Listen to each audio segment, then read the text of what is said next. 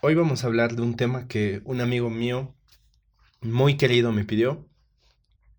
Y te quiero comentar un poco de lo que él me dijo, sin revelar su nombre, por supuesto.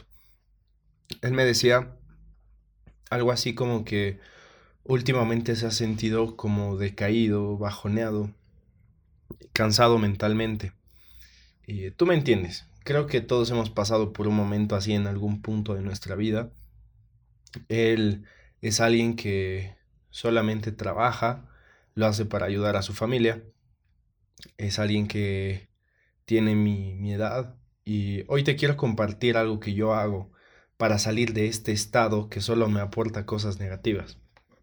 Mira, normalmente cuando me pasa esto es cuando empiezo a hacer las cosas por hacerlas y ya, sin un propósito, sin un objetivo y sin un norte. ¿Sabes? Eh, o, cuando me olvidé, ¿no? Del objetivo, cuando me olvidé del norte. Y justamente hace unos días, mi mentor me, bueno, me enseñaba varias cosas, pero una de las frases con las que me quedé, que él me, me dijo que jamás había escuchado esta frase, es, es mucho más importante tener una brújula que un mapa. Es más importante eh, más que tener el mapa, saber a dónde estás yendo, conocer tu norte. Es mejor que tengas la brújula porque así no pierdes hacia dónde estás yendo. Y es que cuando nosotros hacemos las cosas sin un porqué que sea grande, normalmente dejamos que las situaciones del día a día nos consuman y se vuelva algo monótono. Imagínate, cuando una persona entra, qué sé yo, a una competencia de atletismo sin un propósito, literalmente está entrando a perder. Y también depende mucho del tamaño de tu propósito. Mira, si sigamos con este ejemplo de la carrera de atletismo y pongámosle un propósito pequeño.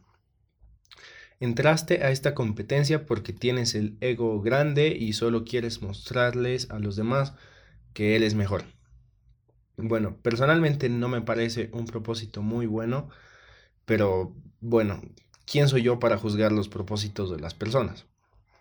Pero ahora pongámosle un propósito un poco más grande. Estás entrando a esta carrera porque todos en tu familia son atletas y les daría mucho orgullo si tú la ganas. Ahí las cosas cambian un poco, ¿no crees? Tienes un motor más fuerte, tienes un, un porqué más grande. Tu familia en sí ya es un propósito mucho más grande. Y ahora Pongámosle el propósito más grande que se me ocurre en este momento. Tú estás entrando a esa carrera porque antes de que tu abuelita fallezca le prometiste que por ella ibas a ganar esa medalla de oro. Sabes, yo creo que si alguien entra con un propósito de ese calibre a esta carrera, la gana sin duda, sin pensarla dos veces. Y es que tu por qué determina con cuántas ganas, con cuánta disciplina haces las cosas. Entonces, amigo querido que sé que estás escuchando este podcast, para que ese bajón te abandone de una vez, lo mejor que puedes hacer es recordar el por qué empezaste, recordar el qué quieres lograr con esto a largo plazo. ¿Quieres darle una vida cómoda a tu familia? ¿Quieres tal vez tener estabilidad económica? ¿Quieres dedicarte a lo que deberíamos dedicarnos las personas a esta edad?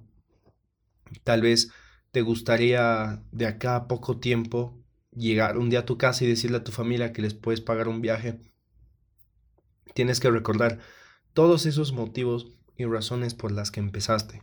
Recuerda, recuerda qué fue lo que te motivó y te movió al principio. Y aún mejor, anótate cada razón en un papel, a mano o en un documento de Word, imprímelo y pégalo en el techo justo encima de tu cama para que cada vez que despiertes, cada mañana, veas el por qué te estás levantando y veas el por qué estás haciendo lo que vas a hacer. Yo, por ejemplo, en ese lugar tengo, tengo dos frases que me encantan, que son mis favoritas.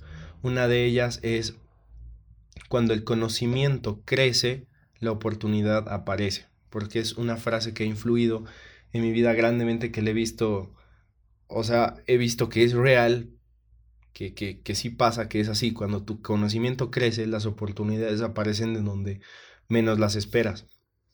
Y la otra frase es, si tus sueños no te dan miedo, es porque todavía estás soñando muy bajo.